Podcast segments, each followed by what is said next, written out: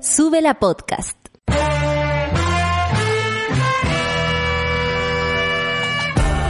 Cuando despiertas en otra sintonía, ves las cosas que otros no ven. Si a veces sientes que estás viviendo en Mordor, o como diría mi abuelita, te sientes como chancho en misa, este es tu lugar. Bienvenido al grupo de contención más diverso de la historia. Para ser parte, solo debes escuchar al resto, participar a tu manera, reír fuerte y comprometerte a buscar más misioneros para esta comunidad.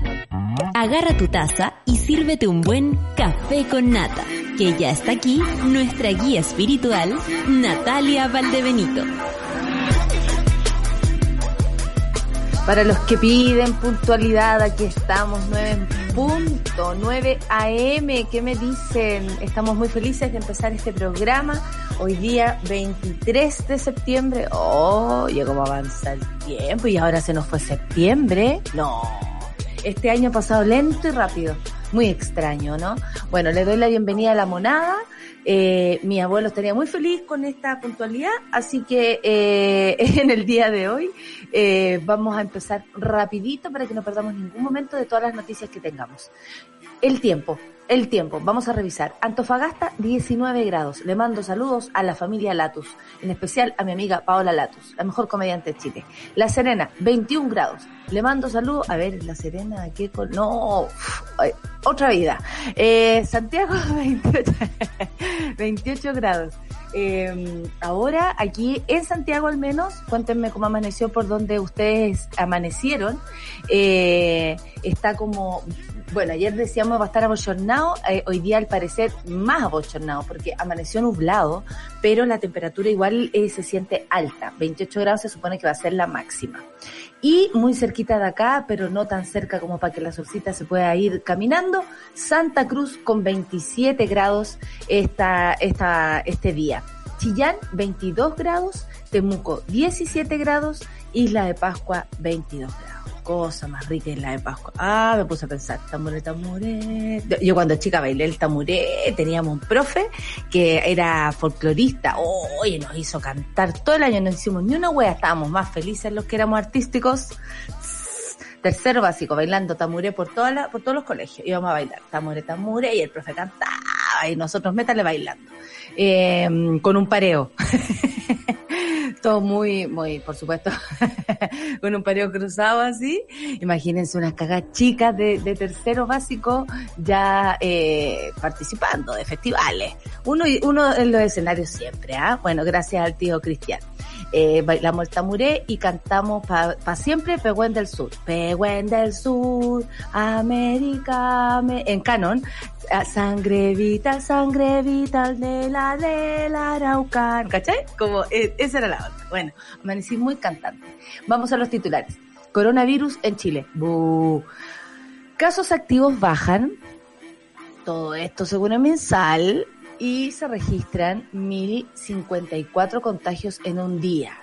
Yo no sé si esto es una buena noticia o no, pero seguimos teniendo más de mil contagios, más, más de mil contagios diarios. Y eh, como bien sabemos, lo que, lo que mejor podemos hacer es desconfiar de lo que nos están diciendo. En otro titular, conforman comisión que revisará acusación constitucional contra ex ministro Manel. El sorteo realizado, ¿se acuerdan que había un sorteo? Porque la, la, las personas que hacen o que eh, imponen la, la, la mm, acusación constitucional no pueden participar de esta acusación en sí, en el ejercicio. Y se hace un, un sorteo. En este sorteo la Cámara designó a Leopoldo López, RN, Iván Flores, DC, Daniela Chicardini, del PS, Ramón Barros, de la UDI, y Pablo Lorenzini, independiente, ex DC y que ha dicho una cantidad de barbaridades. Bueno, sigamos. Ministro París asegura que dará acceso a correos a propósito de la investigación que hay eh, de las muertes, ¿no? Por eh, a causa del COVID. Él dijo, no nos vamos a negar de ninguna manera. Yo le digo, ministro, no se puede negar. Eh, Contralor Bermúdez, por espacio riesgo, otro cagazo. No, si este país es un barrio, ¿saben? Es un barrio y de esos donde la gente no se quiere mucho. Aparentemente, dijo, se estarían pagando en dos contratos las mismas prestaciones. Les vamos a explicar de qué se trata esto. No es tan difícil de entender, pero lo que trató de decir es que se está pagando de más. Y aquí si hay plata del Estado, por supuesto que la Contraloría tiene que ver y aunque Jacqueline se enoje, aunque cualquiera se enoje y les moleste el señor Bermúdez. Boris Johnson anunció nuevas restricciones por el rebrote del coronavirus en Reino Unido. Debemos asumir que durarán seis meses. A propósito, bueno, eh, a Boris Johnson le hemos dicho, nosotros ya sabíamos eso, ¿ah? eh, nosotros ya nos tomamos los seis meses de cuarentena. Chile, un paso adelante, Boris atención con lo que estamos haciendo nosotros, no. Lo que pasa es que el Reino Unido, hay que decir que ha costado harto controlar la situación, eh, porque bueno, es una enfermedad que no conocemos, eso es lo primero, no tenemos cómo saber las formas eh, en cómo se contagia así eh, a ciencia cierta, en fin, falta mucho tiempo para reconocer todo lo que está pasando con el coronavirus. Eh, pero eh, el Reino Unido se había desatado habían salido, pero tan, a bailar y resulta que en los mismos bares o en las mismas discotecas, imagínense todo como se están pelando después de tantos meses encerrados, va encima ya les tocó veranito, o sea, lo que nos viene a pasar ahora a nosotros, eh, bueno, dijo que debemos asumir, según el Reino Unido, que durará seis meses. Dele que suene, así Así parte el titular de esta noticia. Figueroa, el ministro, eh, rechazo de profesores a las clases presenciales. Es una especie de totalitarismo. Oye, qué facilidad, qué, eh, hay que decir, qué liviandad para usar estas palabras que honestamente a los únicos que les quedan es a ellos. El ministro Figueroa insiste en la vuelta a clases. Hay muchos profesores volviendo al menos a turnos éticos, eso es lo que también sabemos. Eh, hay un mandato del ministerio y se la está arreglando cada eh, institución y cada lugar. Cada estamento se la está arreglando como puede. Yo les voy a contar la historia de una educadora que resulta ser mi hermana y que tiene mucho que decir al respecto. Presidente Piñera en su propio mundo Me encantó esto, así como eh, Piñera y en el Piñera Mundo. Ante la ONU pone foco en medio ambiente sin mencionar Escazú, que a todo esto no van a firmar el Tratado de Escazú. Y defiende su gestión en la pandemia, fíjate, y estallido social. A mí me llamó mucho la atención y lo voy a comentar con la Sol, esta situación como que él es la víctima, como que el Estado es la víctima, hemos sufrido, ustedes saben, la gente con mucha, eh, eh, eh, no sé, libertad pudo decir lo que a ellos les parece mal, pero resulta que hay un grupo que nos vino a hacer daño. ¡Oh! Y yo le diría, bueno, al mundo entero que Piñera está mintiendo, por una parte, porque todo lo que dice se contrapone a lo que hace. Y el Estado de Chile sí ha violado los derechos humanos. Y él tiene que ver con eso. Y no van a firmar el acuerdo de Escazú. Y él tiene que ver con eso. Así que todo lo que les dijo es falso. Qué vergüenza ver a tu presidente mintiendo en las Naciones Unidas. La cárcel no es un lugar seguro. Adivinen qué dijo esto. No fue Raquel Argandoña. No, no, no, no. Es la defensa de Karim Chaguán. Dicen que recurrirá a tribunales internacionales porque el narco no está contento en la cárcel. Te pasaste. El carerraja el día. 9 con 8 minutos y vamos a empezar con un temazo, dijo la, la, la Clau. Vamos a escuchar a Camila Cabello con She Loves Control. Es muy bueno este, este temazo. Tiene toda la razón. Café con Atenzuela.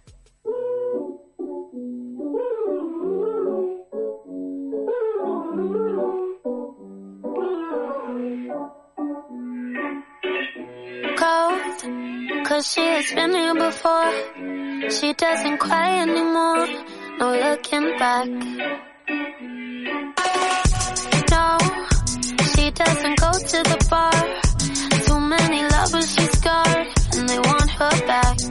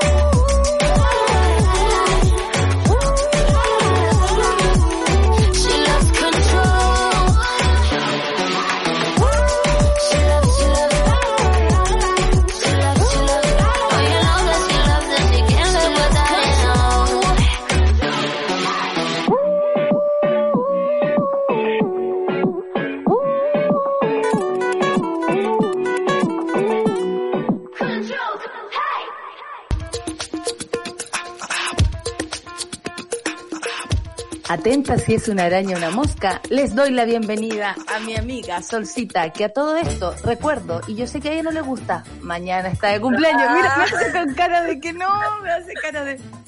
¿Y la vieron? ¿La vieron? Va a salir en la grabación. El que se quiera repetir esto lo va a ver. Y mañana... bueno, lo dije, no lo vuelvo a repetir. ¿Ya? Me parece. Mañana es tu cumpleaños. No lo digo más, no lo digo más. no lo digo Mira, espero más. sea una araña, no, por nada, no por nada. No, que no llegue a la otra habitación, está todo bien. Yo ahí la tengo controlada. Es Estamos- lenta, mientras la ves ahí, Sí, sí, está todo amiga, el ray al lado, el ray al lado, yo lo tengo aquí, listo, mi chica. Sí, porque acá en el Sol. centro hay la Sol se ve no pacífica conozco. nomás. La Sol se ve No. pacífica, tiene tono pacífico. Y no, dice no.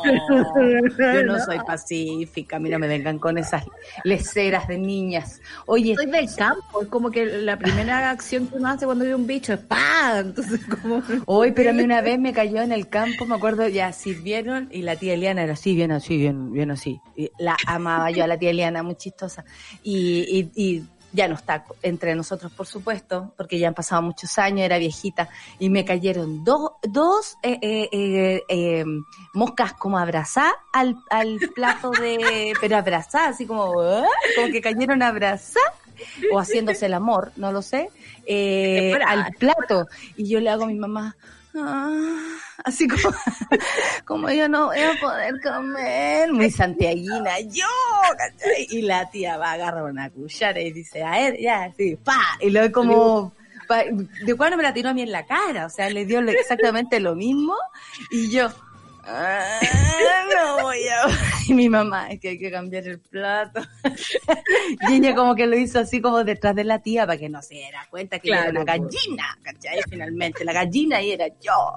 Y ella lo arregló con un cucharazo, chao. En el, en el campo está acostumbrada a sobrevivir con más seres que uno. Pero, huevona, uno está todo el rato así. Como, oye, sí, comamos tranquilos, por favor. ¿Cachai? Como que la cagada, no. Bueno, eh, otra historia, otra historia de las moscas. En todo caso, hay moscas en hartas partes del mundo. ¿ah? En Colombia yo una vez no pude comer precisamente por eso. Ojalá sea una mosca.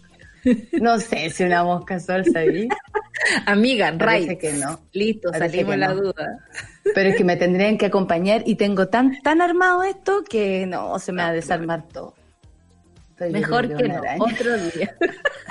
Yo creo que una araña. Oye, veamos, vamos, da lo mismo una araña, amiga, aunque sea rincón. Eh, dándolo todo. Esas son Eh, rápidas, esas son rápidas.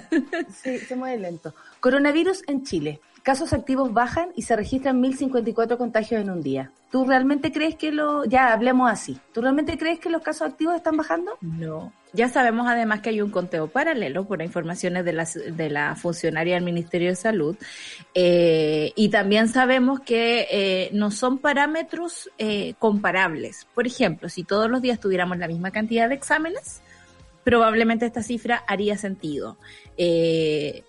Y como eso no pasó durante el 18, digamos que los exámenes, digamos, totalmente bajaron, eh, esta es una cifra, digamos, de lo que se pudo hacer. Básicamente es eso, como esto es lo que pudimos hacer, permiso, les, les doy esta cifra, ¿cachai? Sí. Eh, no me la creo. Mira, eh, considerando que los testeos transferiados tienden a ser menores, lo que tú estás diciendo, el infectólogo Carlos Pérez de la clínica Los Andes estimó que la positividad actual, la verdad no me preocupa, dijo. Sin embargo, vamos a estar muy atentos en lo que ocurra en los próximos días con el reporte diario de nuevos casos. Yo debo decir que ahora me las doy de periodista y eh, eh, como que yo eh, eh, reporteo. Entonces le hablé al doctor Yuk. Yuk Ayer Ramón. lo vi en el la fin de semana. El fin de semana le hablé al doctor Yuk y le dije, doctor, eh, no, me- no me digáis doctor, me dijo, dime Yuk. Eso fue lo primero. Le dije, bueno, Yuk, doctor Yuk. doctor Yuk. Eh, le quiero preguntar, ¿qué pensáis tú? ¿Qué es lo que viene? Y él, eh, bueno, probablemente lo tengamos la próxima semana, va, va a profundizar esta información, pero para que la gente entienda que tiene que ver los números con lo que está pasando. Lo que se espera que toda la gente que se anduvo venteando el fin de semana o le achuntó mal y se fue justo a meter donde había, no sé, una persona asintomática, por ejemplo, porque no creo que nadie haya ido a visitar a alguien que estaba enfermo, todo el mundo se juntó a huevear. En el fondo, si había alguien ahí infectado, era asintomático o estaba como incubando el, el bichito y para luego transmitirlo. Entonces me decía que la próxima semana es posible que se sepan estos números o la próxima próxima, o sea, en dos semanas más, para lo que se espera un rebrote, fíjate tú, en octubre. Entonces, habría que preocuparse, pero vamos con calma, porque si hay buenas noticias, no podemos no estar felices de que la cosa sea menor pese a lo que se espera. Ahora, lamentablemente es una pandemia, es un bicho incontrolable hasta el minuto, entonces mientras no tengamos una vacuna que nos proteja, sí tenemos que poner atención en todas estas cosas. Eh, aquí termina mi reporteo. Cuando son las 9 con 17, adelante estudio. Me encanta. Igual el infectólogo, permítanme dudar, digamos. Pero por de- supuesto, porque viene de la misma casa. yo, yo, yo soy súper, digamos, dudona y no le creo nada a un médico. Ustedes saben que yo tengo problemas con los doctores, entonces... Pero ¿cómo si hay que creer en la mal. ciencia? Creo en la ciencia, más no en los doctores, que es distinto. Mira la weón. La- Las doctoras, creo en las doctoras. Creo en las doctoras, por supuesto. Porque la variación de la positividad en los casos ha sido muy fuerte. Por ejemplo, hoy día reportamos 7.87%, que es una cifra preocupante, digamos. Para tener una pandemia más o menos controlada uno tiene que estar bajo el 5%. Pero cuando me dicen que estamos en el 5%, tampoco me la creo mucho, porque al otro día estamos en 6%. Entonces, como una variación demasiado grande que, que, que, insisto, corresponde con, con esta otra falta que tenemos al lado, que no todos los días se hacen lo misma, la misma cantidad de exámenes, no todos los días se busca a las personas, porque también hay que, eh, desde el futuro, digamos, nos enteramos que las segundas olas eh, vienen con los asintomáticos. Es cerca de un tercio de la población el que desarrolla, digamos, la enfermedad de manera sintomática. Y eso no está en ninguna comunicación de riesgo, no lo escuchamos de parte del ministro. Hablan así como estamos Es buscando. difícil de trazar también, es difícil Es muy de trazar. difícil de trazar, claro. Entonces, hay, hay muchas cosas aquí que se están yendo. ¿Sabes de cómo se manos. conseguirían los asintomáticos? Eh, alrededor de un sintomático. Eh, alrededor de una persona contagiada de- deben y probablemente Claro. hay muchas personas que están contagiadas, ¿cachai? Que inter- eh, intercep- se interceptaron por ahí, no, se, no se sabe.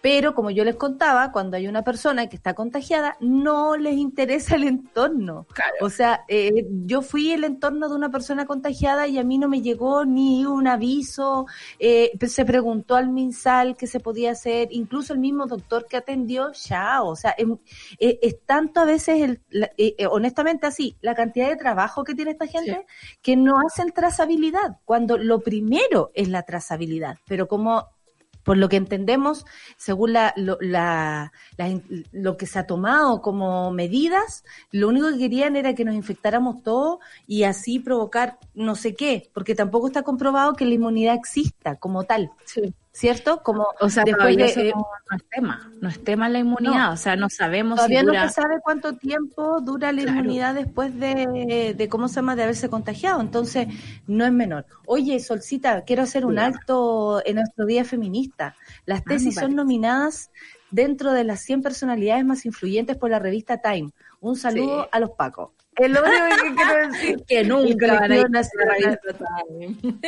El- no, más allá de eso, si finalmente eh, hay revistas y, y la gente, eh, esto, esto básicamente sirve para el, cariño que le tenemos, para que, que, que bueno que sean reconocidas y, y, y, y también habla de lo importante que es lo que hicieron versus lo que quisieron hacer en contra de ellas, ¿cachai? Claro. Eh, creo que no está mal. No está mal eh, felicitarlas, eh, más allá de que sea una revista y todo eso, eh, pero porque en este país pequeño estas cosas son importantes también eh, y, y sobre todo nos dejan como en un buen pie para lo que venga, porque no sé si los Sí, pa. carabineros tendrán ganas todavía de enfrentarse a estas mujeres en un tribunal para decir, ella, ella me trataron mal porque a mí me dicen ahora violador. Y yo no sé, yo no, no entiendo el, el estado abusador, no, no, no comprendo. Entonces, No claro, todos somos eh, violadores. está súper bueno y la 90%. celebramos el día de hoy. No-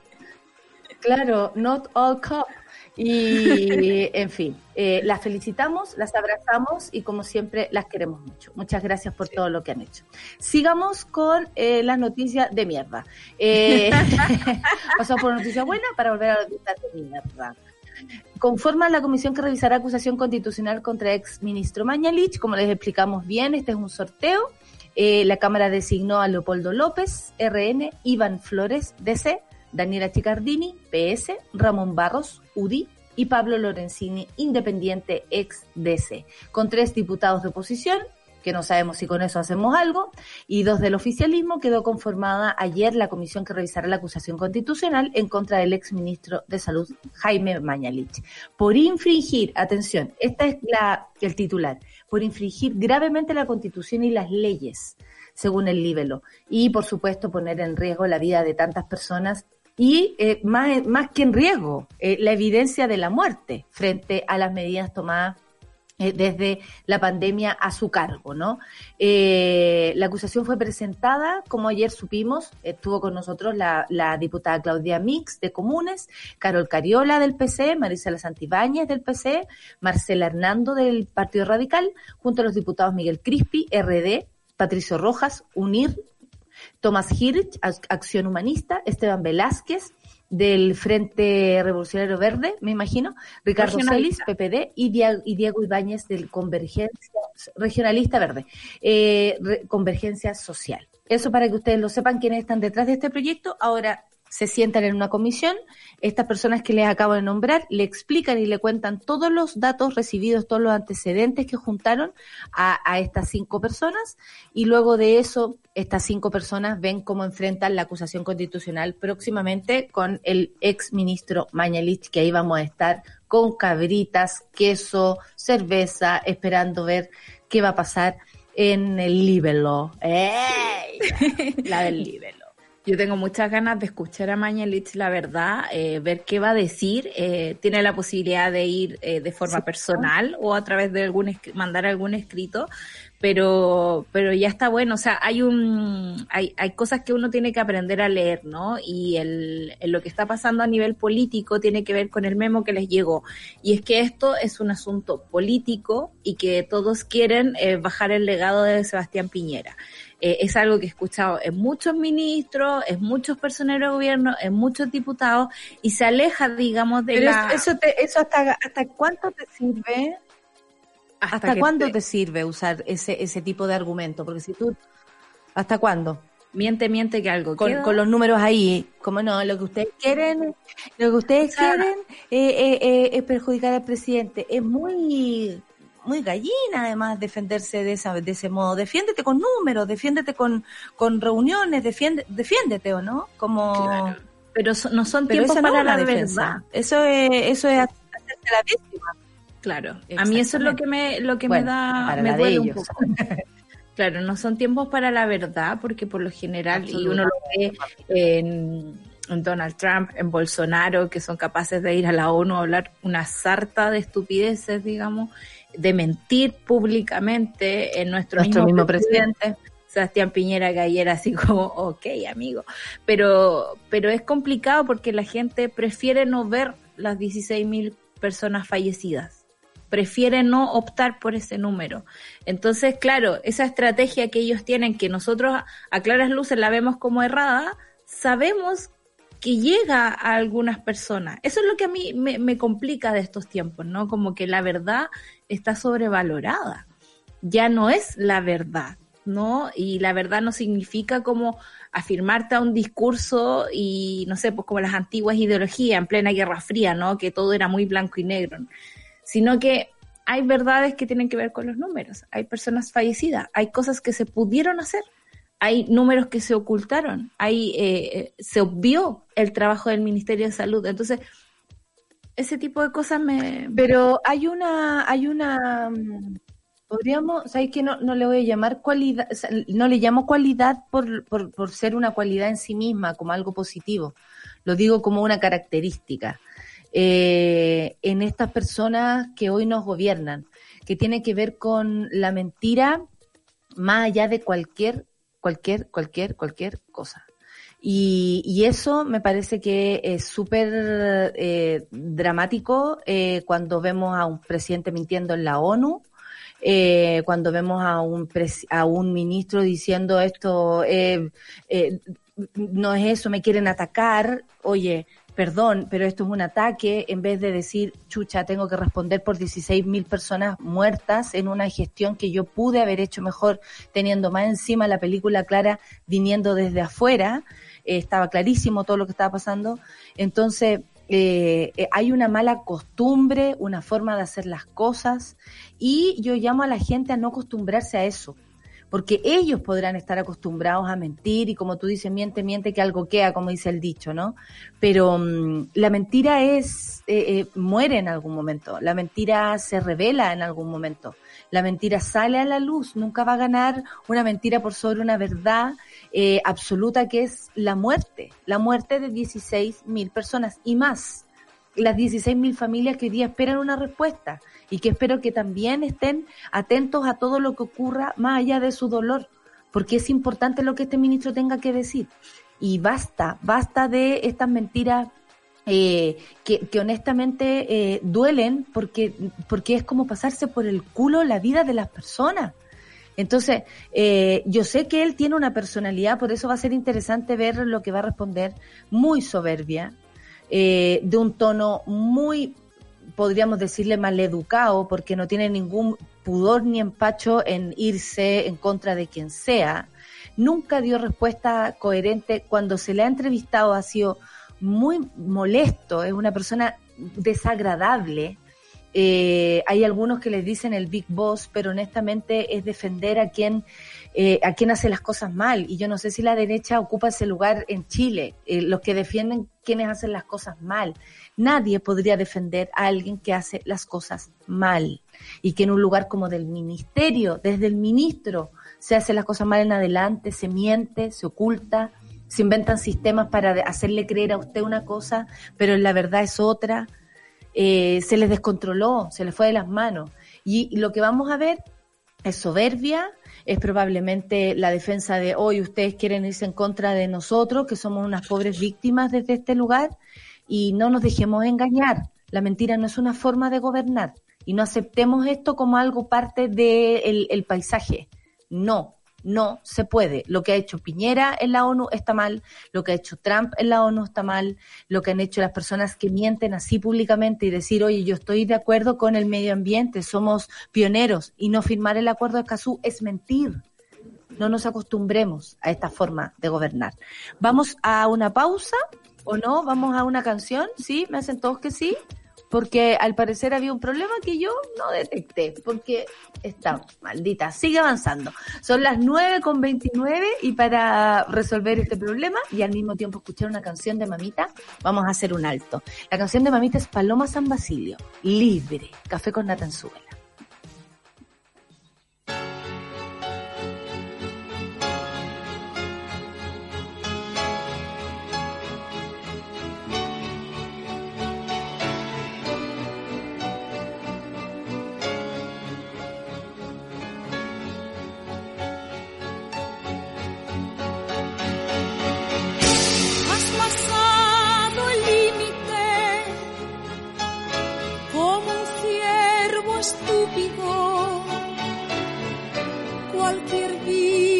Es válida sin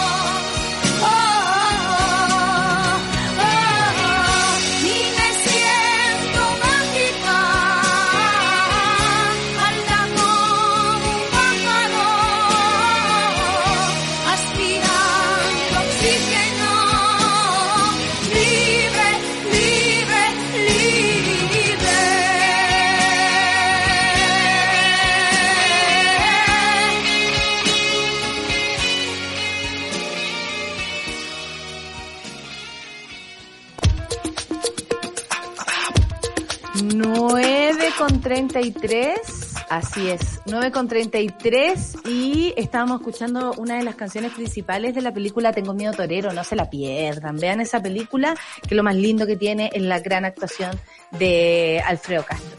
Oye, Solcita, son las 9 con 33 y resulta que el ministro París asegura que darán acceso a correos. ¿Tú crees que se pueden pueden evitar no hacerlo? ¿Tú crees que Igual- que- que- como decirle, perdone ministro, pero no es una opción? Claro, igual ya se negaron. O sea, como que me, me- me dieron ganas de decirle eso, así como, ministro, usted ya se negó. O sea, de verdad, ¿quién quiere engañar, cachai? Pero, pero claro, si no es la Corte Suprema, yo no respondo, básicamente. Como que Qué sentí que era extraño eso. esto, qué extraño esto. Sí, en la misma línea aseguró, los datos se van a entregar cuando la Corte Suprema decida qué datos hay que entregar. Amigo, todo. Si usted no tiene nada que ocultar, todo. Bueno, todo el esto en mail. el- el mail. Todo esto en el contexto de la investigación por el conteo de los fallecidos, como ya veníamos hablando en la noticia anterior, donde se solicitó la revisión de los correos electrónicos del ex ministro Mañalich. Qué gana. Bueno, Eh, ¿Sabes qué? Que ganas de decirle a toda esta gente que se va a filtrar todo. No oculten nada, cabres, se va a filtrar. En cualquier momento va a aparecer, así como ocurrió en este en, en este en esta minuta no que había a propósito de la investigación de los de los funcionarios de carabineros que está haciendo contraloría de dónde se filtró se filtran las cosas igual y saben de dónde de dónde mismo y ni siquiera es de parte de la gente que hace la investigación es de quienes están sufriendo la investigación. Claro. Así que pongan ojo mejor a su alrededor y preocúpense porque esto, si no se sabe hoy, se va a saber mañana. Claro, Esto está claro. No, no, no sé quién fue, pero no me puedo acordar el nombre. Ustedes saben que tengo problema con los nombres, pero hubo un diputado que acusó a Mónica Rincón de andar filtrando cuestiones y, y Mónica Rincón Coloma. va, Coloma, eh, va y le dice así como, amigo, es cosa de buscar el Poder No. Judicial y está todo ahí, sacamos los documentos Coloma, de ahí. no, amigo, Coloma, Francamente. francamente, Coloma es ese zorrón que insoportable, ¿cachai? Que jamás tendrías como amigo, pareja, ni nada, no, ni curá. Eh, Iba a decir una que- palabra muy fea. ¿Qué iba a decir? A ver. Y- ¡Oh! Lo dijo la editora, lo dijo. Ya van dos días de garabato. Ayer también salió uno, que atroz. Es que estoy- ando muy ¿No te está escuchando tu, tu madre? ¿Ah? No, ojalá ¿Se va a no. enojar Marisol? Mire, hija, ¿cómo está diciendo esas cosas? Bueno, entra en la misma categoría de, de Abelardo, de Chapel, eh, en, en los Incu. Claro. Así le vamos a poner. bien, me los gusta. Incubus. Eh, claro, diputado Coloma, cállese, como olvidar aquello. Gran, gran, grande Carmen Hertz. Diputado Coloma, cállese por favor, así como, por favor, cállate imbécil. Bueno, eh, ¿por qué no te callas? Cuando le dijo el rey, que no tiene nada que andar haciendo callar al rey a nadie, pero le dijo al... No fue Carmen Hertz. Carmen ¿Quién Hertz fue? hizo callar al pajarraco, parece. Sí. Y Matías Walker hizo callar a Coloma. Exactamente. Carmen Hertz hizo callar a Charper en una, en una mm, En un- en una comisión, en una comisión, algo así, donde está. No, lo que pasa es que los derechos humanos son otros derechos humanos en otros países. Bueno, eh, eh, ese día, mira, cabe recordar que en el contexto de una investigación por el conteo de fallecidos de la pandemia, por supuesto, el fiscal Javier Armendari solicitó la revisión de los correos electrónicos del exministro de Salud, donde el Ministerio de Salud se ha opuesto en dos ocasiones a dicha diligencia. Si la gente no sabe, los correos electrónicos en este minuto de la vida eh, es como la pura verdad. Si usted se hubo un intercambio de correo y dijo algunas cosas que no tenía que decir y eso sale a la luz, cagaste, te, te- cagaste, te mando saludos, dicen en mi casa. Y eh, y también son parte como de tratos, son parte de contratos, es cosa de dejar como por escrito. Si ahora no tenemos las notarías y esas cosas, los mails al menos sirven para eso. Por eso me imagino que el fiscal pidió este intercambio de mail, porque aquí hay mucha in- información. Sí, sobre todo porque son mails oficiales del gobierno, no es como el Gmail de Jaime Mañalich, como el, el mail del gobierno. y No es que hoy le llegó un Gmail a su Claro. Gmail. No, no es lo mismo. Exactamente. No es lo mismo. es parte, digamos, del aparato público y tiene que ver con la transparencia de los gobiernos. O sea, Chile en algún momento se destacó por su transparencia, se destacó por un montón de cosas que el gobierno Piñera de verdad se ha dedicado a arruinar. Eh, una de esas cosas es esta. Y A propósito y- que hablamos de la mentira. Claro, y, y los correos electrónicos deben ser una de las pocas pruebas que hay por ahí, porque recuerda que la Sí, misma po. funcionaria eh, que, que contó todo este sistema de conteo paralelo que tenía Mañalich, dice, hay cosas que a mí se me dijeron como de palabra, que nu- nunca tuve un correo electrónico que me dijeran sal de esta reunión, sino que solamente me sacaron. Oye, la wea mafiosa, mafiosa. No, bueno, ese día yo estaba en la moneda cuando el fiscal llegó con la PDI al Ministerio de Salud.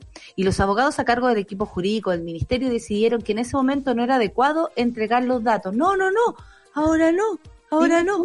¿Qué ciudadano Ah. puede hacer eso? O sea, si alguien llega a llenarme la casa con una orden correspondiente y me pide mi computador, yo no me puedo negar, no puedo decirle, ¿sabe que no? Tengo que, tengo que hacer respaldo de mis películas piratas y después le entrego mi, mi computador. ¿Cuál fue la respuesta de los abogados del MinSal? En ese minuto, ese, este tipo de datos, dijeron, se debería pedir con anticipación, por lo menos 48 horas. La carta fue redactada en ese sentido, en el minuto en el cual el fiscal acudió al ministerio, y que de todas las maneras fue con mucha calma, dice acá, no se podía acceder a eso. Así, todo fue como, no, no se puede, pero por favor déjame. No, no, no te voy a dejar.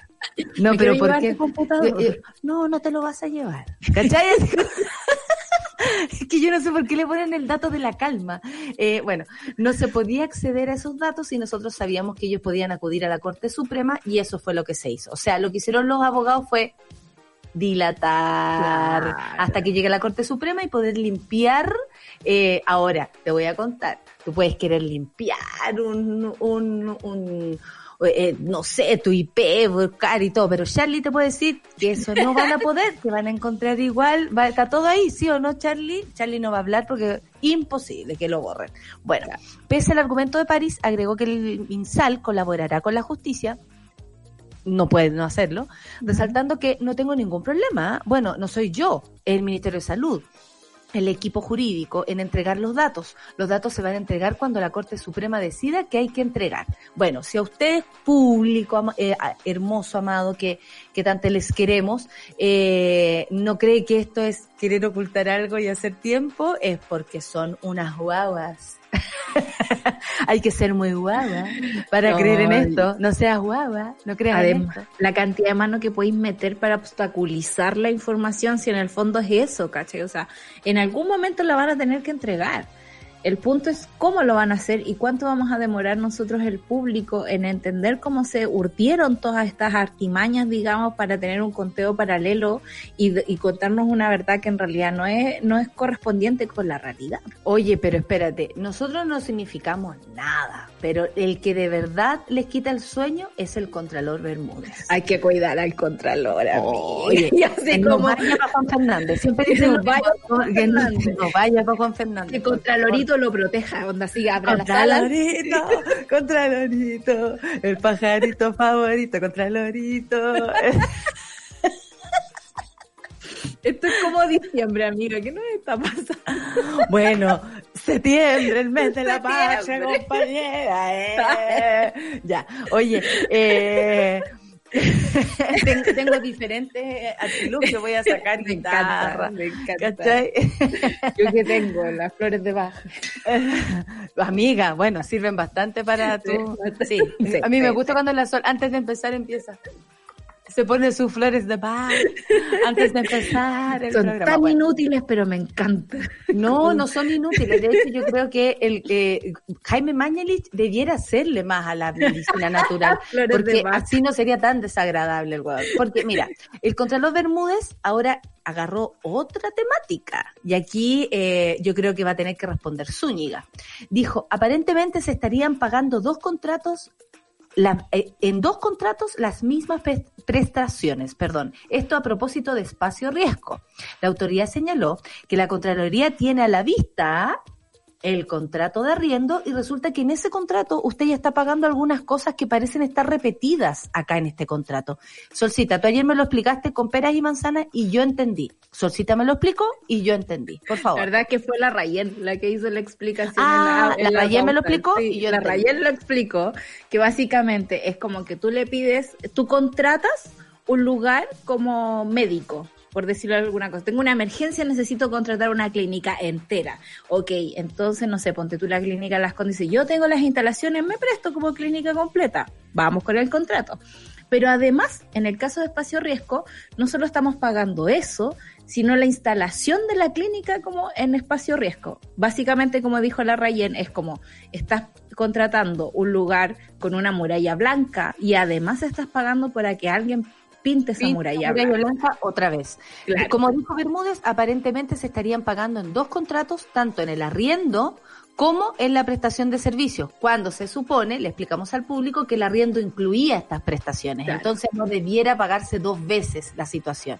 La Contraloría tiene a la vista, como dijo, el contrato de arriendo. El Contralor criticó también estas dudas surgen que no se entreguen antecedentes suficientes. De nuevo, están ocultando información que sustenten los valores que se asignan a las distintas prestaciones que se detallen luego de, en ese mismo contrato. O sea, más encima como que mesas. Pero 800 mil pesos. O, ¿cachai? o- o pico, ¿cuánto valen? Como, como que lo pusieron en la lista. ¡Ay, qué ordinario! Es muy Los esto. son muy ordinarios, ¿ah? porque esto lo hizo el... el eh, acuérdate que, que Zúñiga se creía el, el codo, se creía la muerte con, con este lugar que nunca supimos para qué servía tampoco. Claro. Y eso es lo que más a mí por lo menos también me sigue preocupando. Y que Nosotros- no es primera vez, debo decirlo, Sí. porque ha tenido varios problemas con las residencias sanitarias que se las pasa a algunos personeros de la UDI, que son los que lo administran, y el Contraloría le dice, amigos, ahí que es como, no, no se ve bien esto. ¿no?". ¿Qué dijo Bermúdez? Eh, la piedra en el zapato de este gobierno. Por un lado, el contrato dice que el inmueble debe quedar en situación que sirva para el funcionamiento del recinto hospitalario. Y luego, el contrato de prestación de servicios dice que usted tiene que realizar una serie de instalaciones y mantenciones de esas instalaciones para el recinto hospitalario. Entonces, la verdad hay una declaración general y luego hay ciertas prestaciones específicas que están detalladas en el anexo, explicó Bermúdez. Nosotros no estamos diciendo que no se pueda pagar un poco más. Lo que estamos diciendo es que se aclare cómo llegó a esos precios que están pagando para llegar a ese nivel de 1.600 millones de pesos, que hoy día servirían, por ejemplo, para repartir cajas de alimentos bien hecho. Por Claro. último. Por No sé. supuesto, todo lo que tiene que ver con el contrato con espacio riesgo ha sido bien peliagudo desde el inicio de los tiempos, lo sabemos. Sabemos que eh, el Estado tenía una especie de contrato por la FIDAE para rentar espacio riesgo antes de que empezara la pandemia y tuvieron que suspender. Por lo tanto, la señora espacio riesgo se quedó con los crespos hechos, digamos, y hasta ahí nomás llegó el asunto. ¿Qué pasó después? Extrañamente, y, y lo digo así, extrañamente Espacio Riesgo se transformó en un espacio médico donde no había ni línea de oxígeno, que es como lo básico para mantener una situación, digamos, de, de emergencia sanitaria, ¿no? Eh, para conectar los tubos de oxígeno. si Eh, es que por ejemplo, que no, se sabía, no se sabía si tú podías ir, eh, no sé, po, oye, si es que tengo otras dolencias, me intoxiqué. Eh, Claro. Entonces, eh, no quiero ir a un, a un hospital, ni a un CEFAM, ni todo, porque está lleno de coronavirus. Ponte tú que en junio. Anda a espacio riesgo, porque allá están Claro. atendiendo a toda la gente que se está No cagando sola. No sé, no tengo idea, ¿cachai?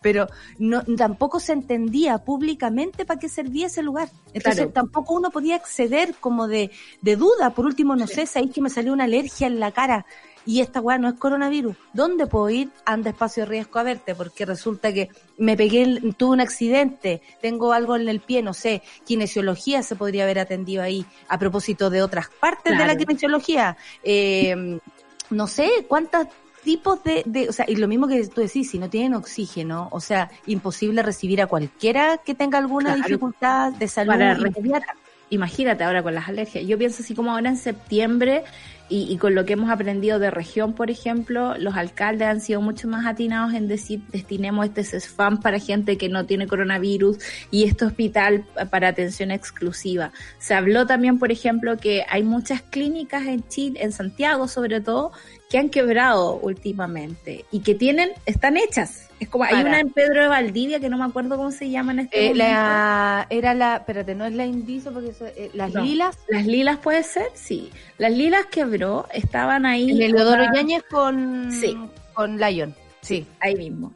Entonces sí, ahí tenía un recinto que podría servir, podría revivir para este Eh, tipo de mucha gente lo gritaba en ese tiempo. Claro. Como, Oye, la clínica Las Lilas está lista. ¿Por qué no se van a instalar allá? ¿Por qué espacio riesgo? ¿Por qué esos hoteles tan caros? ¿Por qué hasta Cardón está metido en, la, en el asunto de la residencia Ah, no. sanitaria? No, Oh, para mí. rasca. Oye, Entonces, pero siempre hay alguien, en momentos de tensión, siempre hay alguien que hace negocio. Y eso es follow the money. Siempre sigan la plata y vamos a ver dónde está podrido el asunto. Es un buen consejo. Follow the money, money, money, follow the money. Uh, uh, follow the money, money, money, follow the money. Sí, porque si uno sigue el camino del dinero se da cuenta quién gana. Y probablemente no seas tú, mono, no seas tú, mona. Oye, eh, Figueroa. Duro para el Oye, qué duro. Este, pero como no había cómo explicarle las cosas cuando chico, ¿ah? Le costaba, yo creo. Eh, imagínate cómo se aprendió las tablas. Uy, que a una le costó, imagínate cómo le costó a este. Bueno, y rechazo de profesores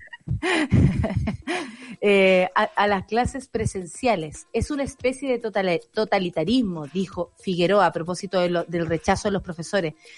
La verdad es que es súper difícil esta situación. Sí. Y lo decimos porque la comunidad educativa es súper grande, tiene a muchas personas a su haber y es muy diverso. Hay eh, lugares municipales, hay lugares eh, eh, privados que se pagan muy caro y están cometiendo los mismos errores de los municipales. O sea, de verdad, aquí hay una cagada tan grande que él no debería estar preocupado de que si vuelven o no vuelven los cabros chicos a clase. Debiera estar preocupado y siempre debió ser, eh, esta es mi opinión, el, eh, el, el ojo en seguir con la mejor calidad de las clases, sea donde sea que tú estés. ¿Cachai? Preocuparse de si los cabros chicos en el campo tienen conectividad, si todos los niños tienen computador. Nada de eso ha pasado. El ministerio, para lo único que ha servido en esta, eh, públicamente, porque probablemente internamente sí se hace trabajo que desconocemos, por desgracia, porque este señor Claro. tampoco hace luces de eso, eh, porque estamos hablando de algo que, que está funcionando. La educación en Chile sigue funcionando. Mi hermana es educadora y de el, en el, el lugar que ella trabaja y todo dice que no caben. Eh, ella hace otro trabajo que tiene que ver con la inclusión eh, en comunas eh, vulnerables, digamos. Y, y no caben. Y van a tener que, como les pidieron volver eh, a, a sus labores, y no te puedes negar. Lo que tuvieron que hacer, y ella tomándose un poco también las, la- las atribuciones de su, de su puesto, de su labor, fue separarlos por día. Y van a tener Claro. que, onda, lunes y miércoles vengo yo, martes venís tú, la- eh, limpiar bien la oficina, todos tienen susto, todos tienen familiares adultos mayores, todos tienen críos, todo, o sea, nadie, nadie puede tampoco darse el lujo de salir a contagiarse. Claro. Entonces, estas personas al final le están dando un mandato, pero no les dan la posibilidad ni la forma. O sea, me dice, yo vengo bien preparada, pero hay otra compañera que no tiene la mejor mascarilla que tengo yo, que mi, mi padre, tú sabes, se ha conseguido hasta en la NASA. Entonces, eh, ¿me cachai o no? Entonces, y ella va con lente y todo, le dio una alergia, porque las, las mascarillas dan alergia Sí. algunas personas la humedad que provoca por estar trabajando horas frente a un computador con mascarilla, con eh, la antiparra, con, o sea, no es tan fácil tampoco trabajar de ese modo. O sea, no se piensa ni siquiera en la calidad de vida de las personas. Sabemos que este país no lo piensa así, pero es triste cuando un ministro pareciera ser bluff, pareciera ser noticia también, como eh, eh, distender la, la información respecto a todas las cagadas que se están mandando, a esta gran investigación que se está haciendo a propósito de las muertes del coronavirus. Yo creo que todo sirve para desviar un poco la atención, pero insisto que lo que ha hecho Figueroa no sirve para nada, porque lo que hay que hacer es preocuparse de cómo llegar con la educación en las condiciones en las que estemos. Claro, pero también yo creo que hay desconocimiento y es como la misma historia de Mañalich, ¿no? Cuando dice yo no tenía idea lo hacinada que vivía la gente, yo creo que Figueroa desconoce bastante la, la situación de las escuelas en Chile. Y debo decirlo porque, porque una es del campo y, y yo vi cosas cuando chica, mi familia también, son todos profes, entonces sé que, que, que, son ellos los que hacen las tarjetitas de almuerzo de los niños, son ellos los que ponen plata para tener condiciones. El, el Estado no los provee de esas cosas. Hay muchos lugares en este momento donde no hay confort en el baño para los niños. Y, y hay problemas de agua, hay problemas de calefacción, hay, hay un montón de problemas. Sin esto siquiera empezar a hablar de la conectividad y la calidad de la educación. Y la, o sea, claro, la cantidad de gente que hay en una sala. La Eh, cantidad o sea, de esta gente no tiene idea cuántas personas están en una sala. Yo fui a un colegio subvencionado y éramos 45, 42, 45. 40, Yo también. 40, éramos muchos. O sea, y es y una persona a cargo de 40 críos. Personas, claro, y, y eso piensa tú que lo que hemos visto en la apertura de los colegios en Europa, que son cursos de 10, 15, 20 personas, eh, Como se- la infanta, ¿no? La la- infanta, la, la- hija, la hija del príncipe, coño. Que La también hija de tuvo que devolverse a su casa porque habían eh, o personas sea, el que... contagio es seguro. Y eso es lo que yo no, no, no puedo entender cómo no lo ven. O sea, entiendo que en una localidad chica donde el, el contagio está controlado o donde no hay contagio, no sé cómo. Pienso yo en la escuela de Isla de Yaqui, ¿cachai? Como que van 10 niños, no sé, una cosa muy pequeñita. Claro, es súper controlable. Porque también Figueroa lo que dice, eh, bueno, estos profesores que no quieren volver a clase son muy centralistas. Esto es a propósito de una carta que mandó el Colegio de Profesores para, para poder también tomar decisiones, porque esto es dilatar una situación. Ya estamos llegando a octubre, o sea, la próxima semana ya es octubre. Esto quiere decir que queda octubre, noviembre y diciembre, tres meses, nada. el último trimestre de cualquier colegio que se conozca. Y, y diciembre en verdad nunca le sirvió a, a nadie. Entonces, si estamos así de atrasados, todavía este viejo transmitiendo que si quieren o no volver a clase, que es lo mejor, que se va a intentar, que la cuestión, asustando a la gente, la gente Sí. se asusta, porque también eh, creen que lo que dice era Se una movió. mosca. Era una mosca. Acaba de volar la mosca. Era una mosca porque ya, ya no está. Espero que... Que tu madre no me no, una cagada. La deberían matado en la... O sea, Cuando fuiste a buscar eh, café. No, no, no, no, no, no, no, no, vegan, vegan. Eh, Debiste eh, guiarla hacia la guiarla hacia la ventana. Esta es, po. Ahí me está. estoy asustando.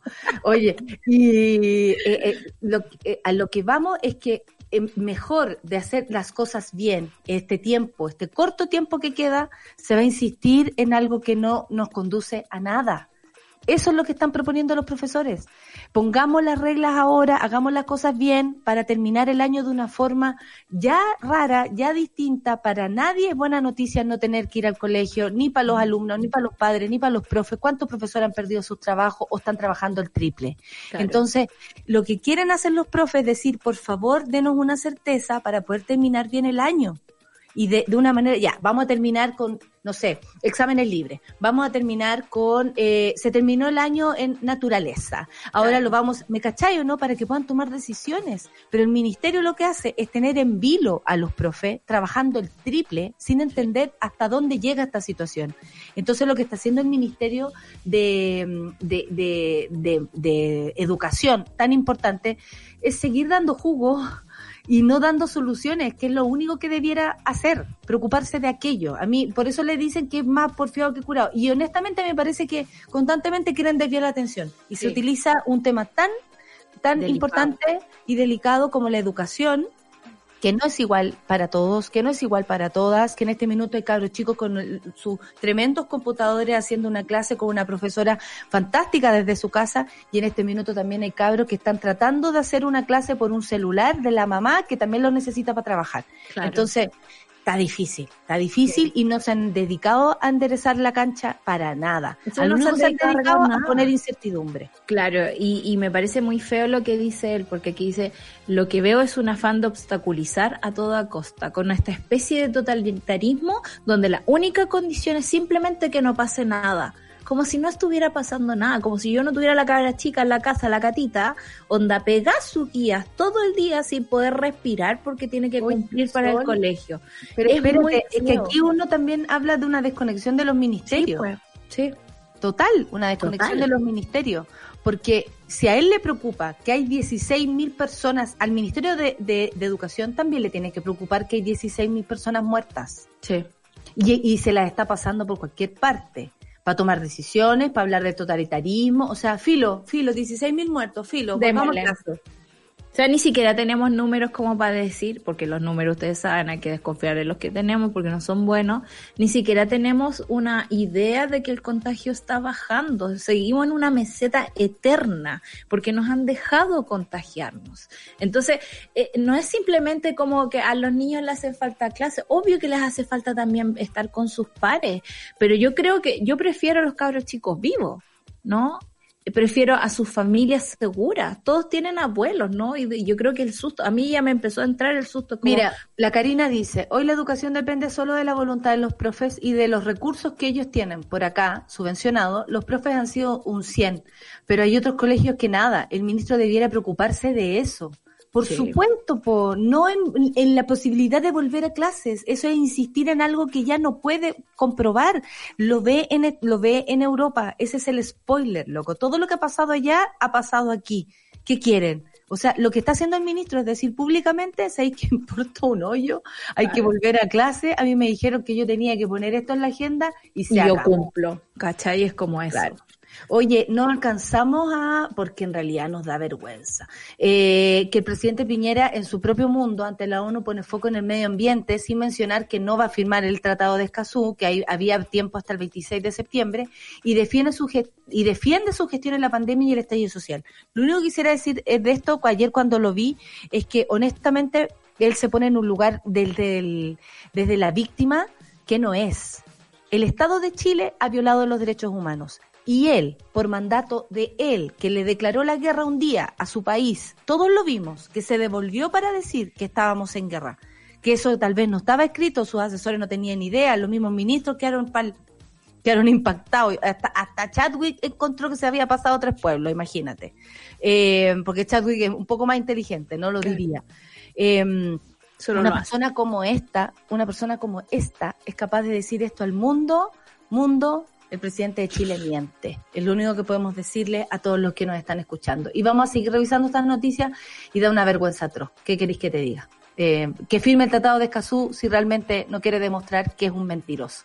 Claro. Son las 9.59 Sol y tenemos una entrevista en el próximo bloque muy entretenida que tiene que ver con la participación de las niñas en nuestra sociedad eh, a través de un grupo también de mujeres que se hacen cargo de este tema. Una vez más, mujeres. Esto es Café con Nata y este es el día del, del panel feminista. Así que les esperamos en un ratito más y vamos a escuchar a Billie Eilish. Puta que es buena la Billie Eilish. por Es bacán. es Chama bacán. máquina, oye, qué es buena esta cabra, My Future. Vamos a ver si existe después del Tratado de Escazú. Café con nata en su vez. I can't seem to focus, and you don't seem to notice I'm not here. I'm just a mirror. You check your complexion to find your reflections all alone. I had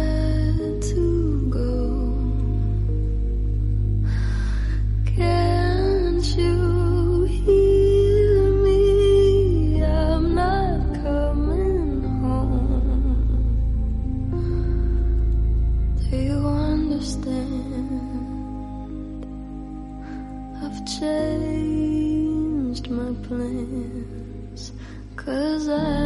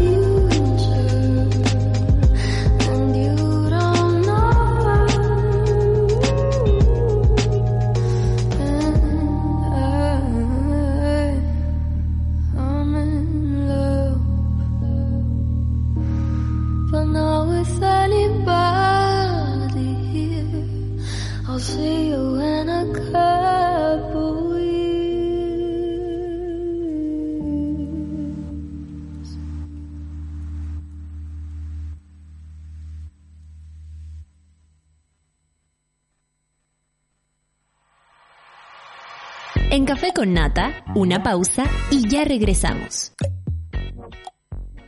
Crea tu propio espacio con los nuevos mouse y teclados de Logitech.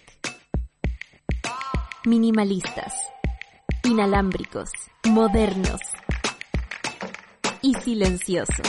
Encuéntralos en spdigital.cl. Súmate a Sube la Club. Sé parte de nuestra comunidad de socios porque hoy, más que nunca, necesitamos periodismo independiente y medios que te informen y acompañen. Entra a subela.cl slash club y ayúdanos a construir un nuevo medio para un nuevo Chile. Te estamos esperando.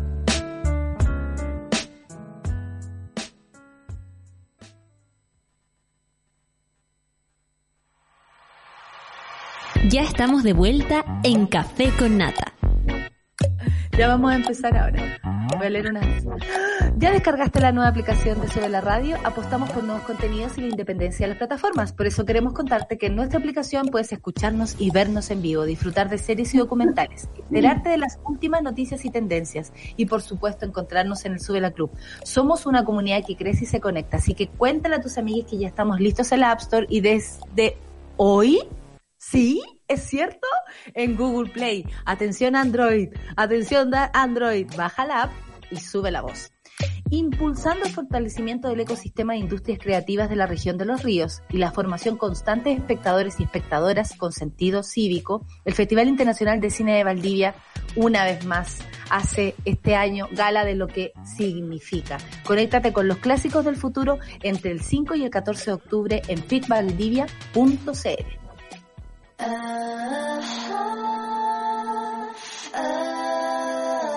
La revolución será conversada o no será. El panel feminista lo hacemos todas en Café con Nata. Son las 10 con 5 minutos, Solcita, para darle la bienvenida. Nos juntamos aquí, vamos a aparecer las tres en pantalla con abogada, eh, otra abogada de la familia. Paula, Paula Margota, ¿cómo le va? Eh, si encuentran alguna similitud con algún apellido o algún superhéroe que conozcan por ahí, eh, nosotros le decimos superhéroe. Eh, ahí entendió la Paula. Eh, muchas gracias, Paula, por estar aquí. Ella es abogada del Centro de Estudios de Primera Infancia. Eh, primero Hola, que ¿cómo todo, Muchas mu- gracias por la invitación. No tiene nada que ver el link familiar acá. nada que ver No. porque lo que usted hace es muy importante. Y quiero que me cuentes, que me partas contando, ¿qué es, qué hacen en, en este centro de estudios de primera infancia?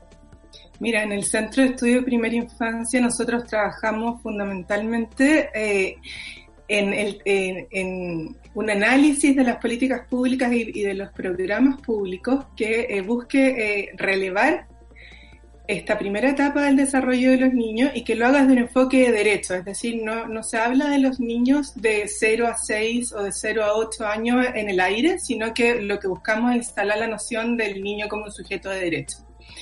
Hemos trabajado en cómo fortalecer el desarrollo eh, de una manera eh, que los considere como sujeto de derecho y además de una manera en la que podamos eh, mejorar la calidad de nuestras políticas y programas eh, públicos. Y además hemos desarrollado algunas herramientas que tienden hacia ello, que es la que les voy a contar un poco más adelante. Oye, a mí me sorprende mucho que tengamos que hablar de, de esto como una, una misión, como poner a los niños y niñas y niñas como sujetos de derecho. Qué increíble que haya que hacerlo. Qué increíble lo mal que lo hemos hecho con los niños a nivel como mundial y, y, y en la vulnerabilidad que casi todos se encuentran. Es, es, como, de verdad es muy, porque tú puedes vivir en un lugar muy, que, que te da todas las garantías, no sé, eh, salud, alimentación, espacio, tienes tu pieza, pero te tratan mal y, y, y tus derechos igual se ven mermados. Entonces, me parece que, que es súper bueno poner la atención acá, sobre todo si queremos armar una nueva constitución. Pero ese es otro tema. yo siempre trato de meterlo. ¿Solcita? Sí, yo quería volver al mismo tema porque es algo que, que nosotros siempre hablamos en el programa, ¿no? Que cada vez que hablamos de infancia, Uh -huh. Es como que se habla de las niñas como si fueran objetos de derecho, ¿no? Como cositas que las movemos de aquí para allá. Y, y me gustaría saber a, a, qué distancia estamos de transformarlos en sujetos de derecho. Cuando escuchamos a esta gente súper radical que dice no te metas con mis hijos, pero por otra parte, no sé, pues hay otros estados que salvan a los hijos de, de esas familias, por ejemplo, o de, o de lugares donde los ponen en riesgo. En riesgo, perdón. Eh, me gustaría saber qué, tan al día estamos o qué tan lejos estamos de, realmente tenerlos como sujetos de derecho. Mira, lamentablemente estamos mirando el vaso medio lleno. Hace 30 años que nosotros en el discurso nos comprometimos como Estado chileno a eh, incorporar en nuestra legislación, nuestras políticas, nuestros programas, perdón, eh, esta visión del sujeto de derecho, pero nosotros en Chile somos muy buenos para el discurso y muy malos para la implementación. Entonces, lamentablemente, pese a que llevamos 30 años de este compromiso, no hemos sido capaces de eh, darle al, a los niños este nivel de, de, pasar desde un objeto meramente de protección a un sujeto de derecho. ¿Qué quiere decir esto? Una persona que da la condición en la que se encuentra puede ser objeto eh, no solamente de protección, sino también de ejercer otros de sus derechos fundamentales, como son alcanzar el desarrollo pleno en toda su, en toda su integralidad y también el poder participar de las decisiones que los afectan, que es una de las eh, principales falencias que tenemos hoy día. Todo esto bajo el contexto de que nuestro país lamentablemente no, no cuenta con un sistema de garantías para la infancia en general. Y eso es una deuda pendiente que lleva más de 30 años y que lamentablemente se repite como un cuento que sigue y sigue discutiéndose en el Congreso y que finalmente uno ve que el discurso, el discurso de los niños primero o la infancia es lo que más nos importa, no se materializa en la práctica. Exactamente, y donde menos se materializa es la educación en torno al género, de hecho sigue siendo como una disputa, ¿no? Que se haga una educación o o se enfrente a las niñas con una mirada de género, que sí es importante por el patriarcado que venimos acarreando todos, quienes educan inclusive a, a estos niñas.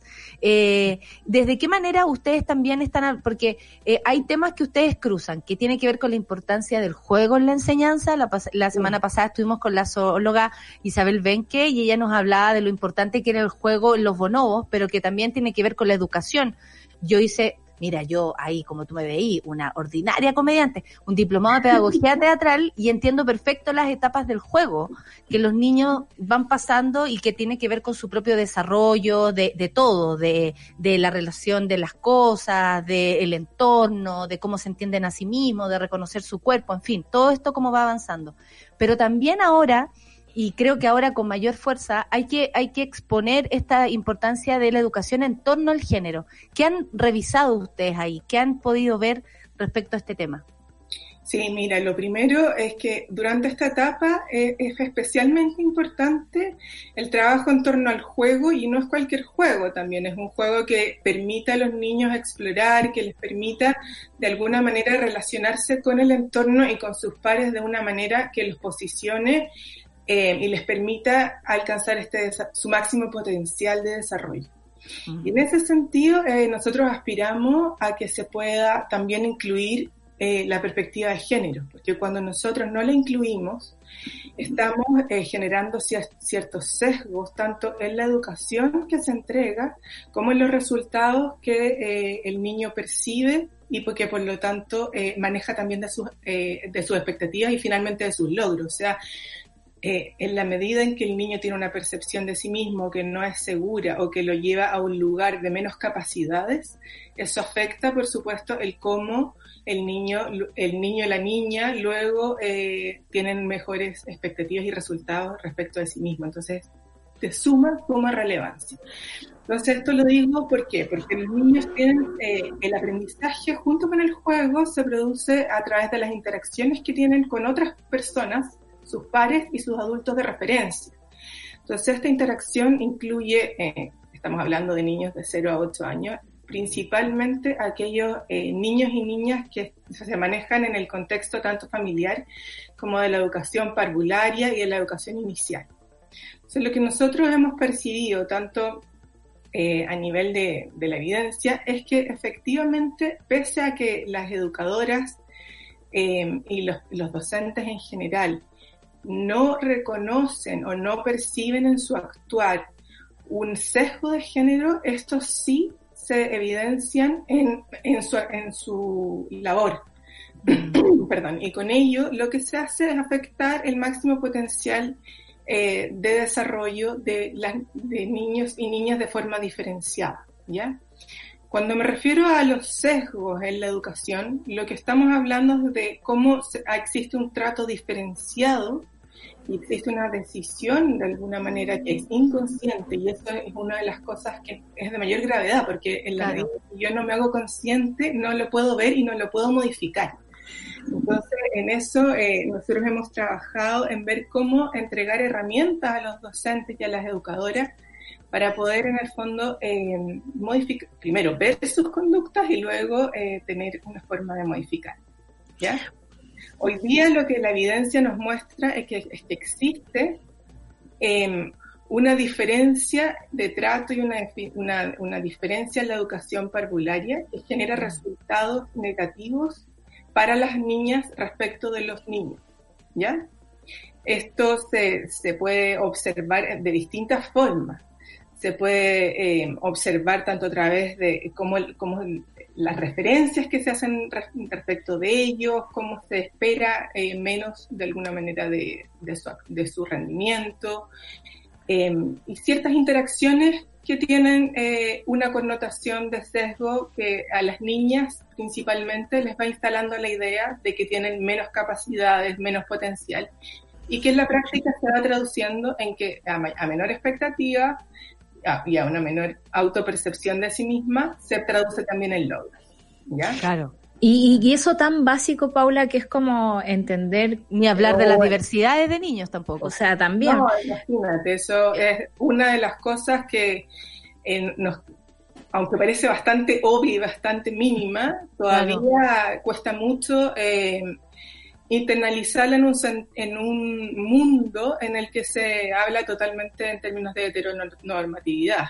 claro. Entonces, ¿Y cómo? Vamos a años luz, pero al, al menos eh, hemos enfocado esto en temas de lenguaje, en temas de, de cuáles son la asignación de las tareas que se dan, claro. cuáles son las, eh, dentro de la sala uno, uno, uno puede ver cómo ciertos estereotipos de roles y de rasgos van permeando el actuar de quien eh, realiza una labor desde, desde el ámbito educativo. Yo estoy igual, quiero poner el énfasis porque de repente pareciera ser como que estamos poniendo toda la carga en el educador y en, la- el docente, y eso eh, los niños aprenden a través del modelaje también, de cómo se relacionan y, y se interactúan también los adultos y sus pares. Claro. Entonces, también ahí hay una tarea súper importante de cómo esto tiene un continuo con la labor que se realiza también como padres, madres y todas las personas que están al cuidado del niño en la casa, porque si no, Claro. si una contradicción les es más difícil todavía integral. ¿Y cómo, cómo se hace ahora en pandemia? Ponte tú, porque me Uh. imagino que todas, eh, sobre todo, por ejemplo, para una, un año no es nada, ¿no? Es como ya da lo mismo. Pero en la vida de una, de una persona de tres años, un año, seis meses es mucho tiempo. Cu- ¿Cuál es el, qué, qué han detectado ustedes con respecto a la pandemia y a esta pérdida de contacto con los pares, digamos? ¿Es algo que se, se va a poder retomar en algún momento? ¿Va a tener un retraso también, por ejemplo, en los temas de género, como sí pasa en el, en el, en el mundo de los adultos, en el ámbito laboral? Que sabemos que las mujeres son las que se hacen cargo, ¿no? De, de montón de cosas. ¿Cómo eso afecta a, a la primera infancia? A ver, yo creo que afecta en distintas dimensiones. Es difícil eh, proyectar, eh, proyectarlo como una situación general, pero en el fondo, hablando un poco en continuidad de lo que, de lo que les estaba contando de los rasgos y roles de género, va a ser súper relevante en el fondo qué pasó durante este periodo que los niños estuvieron en la casa, qué es lo que pudieron observar.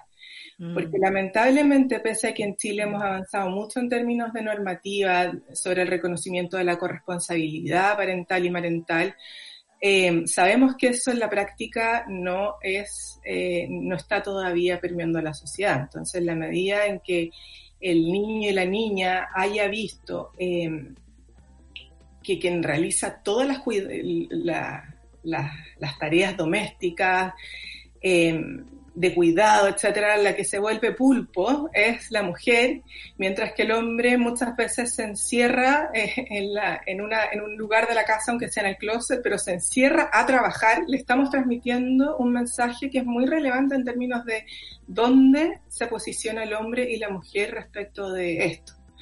Ahora, es muy esperable que, eh, esto es algo bastante evidente, que los niños hayan estado sometidos durante este periodo a, a una situación de estrés socioemocional Mm. que obviamente afecta su desarrollo cognitivo y, y su desarrollo también socioemocional. Por lo tanto, a la vuelta o al regreso a la escuela y al- a, a los jardines y a la cuna, eh, nosotros tenemos el deber de estar preparados para poder recibirlos, ¿ya?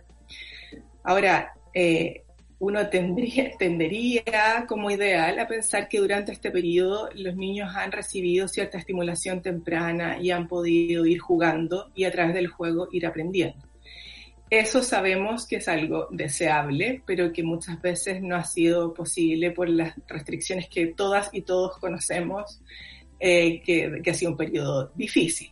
Ahora nosotros en ese sentido hemos desarrollado un par de herramientas de apoyo para que los niños puedan ir eh, trabajando eh, de forma autónoma eh, y aprendiendo a través del juego.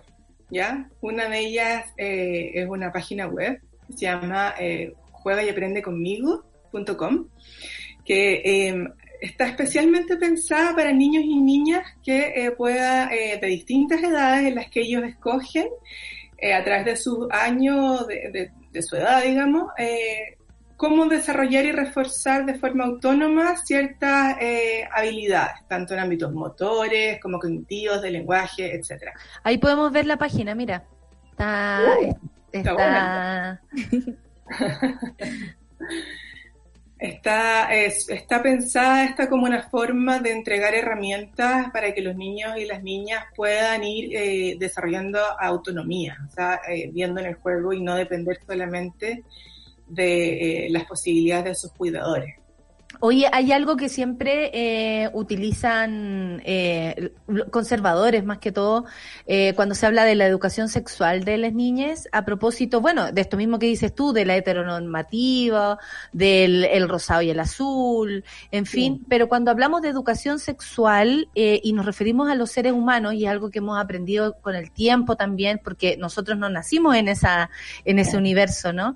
Eh, las personas y los niños, las niñas, las niñas, desde niños eh, tienen sexualidad, como, como hablándolo como, como es tu cuerpo, como, en fin, como se entiende, ¿no? Eh, ¿Qué han podido observar ustedes de esto? Porque hay mucha intromisión, mucha intromisión de, de voces religiosas, de voces, eso mismo que decía la Sol, con mis hijos no te metas, pero yo me- sí me meto con los otros, eh, y a mí no me parece esto, entonces yo quiero que esto no sea para nadie, en fin. Eh, respecto a esto, a la educación sexual, porque imagínate ahora todos en casa, eh, tal vez eh, las preguntas, tal vez lo que ven, tal vez, o sea, no sabemos que si hay un, como dice la Sol, un retroceso o un avance, va a depender del hogar en el que este niño o niña eh, esté, ¿no? Pero ¿qué, ¿qué opinión tienen ustedes? ¿Qué han podido observar desde ese, ese, desde ese lugar, desde la educación sexual de las niñas? Porque es una duda para muchas eh, mujeres y hombres que crían con mucho amor a sus hijos, que quieren compartirle buenos eh, conocimientos y todo, pero aquí quedan como medio, medio miedosos, como si fuera algo malo. Bueno, no hay que tenerle temor a la sexualidad en ningún momento de la vida. Ahora, esto, eh, los niños y las niñas nacen con un sexo asignado que tiene que ver con las, con las características y atributos eh, físicos, digamos, anatómicos, pero durante eh, toda su vida y especialmente durante la primera infancia se va construyendo eh, el género, la identidad de género, y eso es algo que ocurre como un continuo en la vida de ellos y, lo y ellas, y lo importante es que esto pueda realizarse de forma libre, de, forma libre y de forma informada. Pero ¿cachai que tú lo decís como eh, eh, en la primera etapa de la, de la infancia, cuando nosotros crecimos tal vez pensando que era nuestra adolescencia que nos hacíamos seres eh, ¿cachai? Como para def- sexuados, para definir. Y ahora eh, eh, esto es, comillas, nuevo respecto a, a cómo Sí, ver la sexualidad de, de los seres humanos, finalmente. No, mientras antes podamos entender como seres humanos y como niños, niñas y niñas la, la diversidad sexual y cuáles son también los elementos que componen nuestra propia sexualidad, mayores eh, libertades vamos a tener a futuro. En realidad, todos estos estereotipos de rasgos y características que se le van atribuyendo a las niñas como que tienen que ser tiernas, amorosas, tranquilas, etcétera, y a los niños sobre que son más inquietos, más líderes, etcétera, son, con- son conductas y atributos que eh, debemos ir erradicando desde lo antes posible. Y en el fondo, en la medida en que nosotros les mostremos un mundo a los niños en el cual ellos construyen su identidad, que sea lo más limpio posible de estos estereotipos, entonces ellos van a poder ejercer de mejor manera sus derechos. Esto eh, tiene que ver también con lo que la Convención de los Derechos del Niño, que fue ratificada por Chile, nosotros nos plantea, que en el fondo es cómo eh, en la noción de la autonomía progresiva, es decir, cómo el niño va adquiriendo experiencias, la niña va adquiriendo ciertos conocimientos, puede también eh, construirse a sí mismo como un agente social. Y Mm. ese reconocimiento nosotros necesitamos darlo y ne- necesitamos proveerle de ciertas herramientas.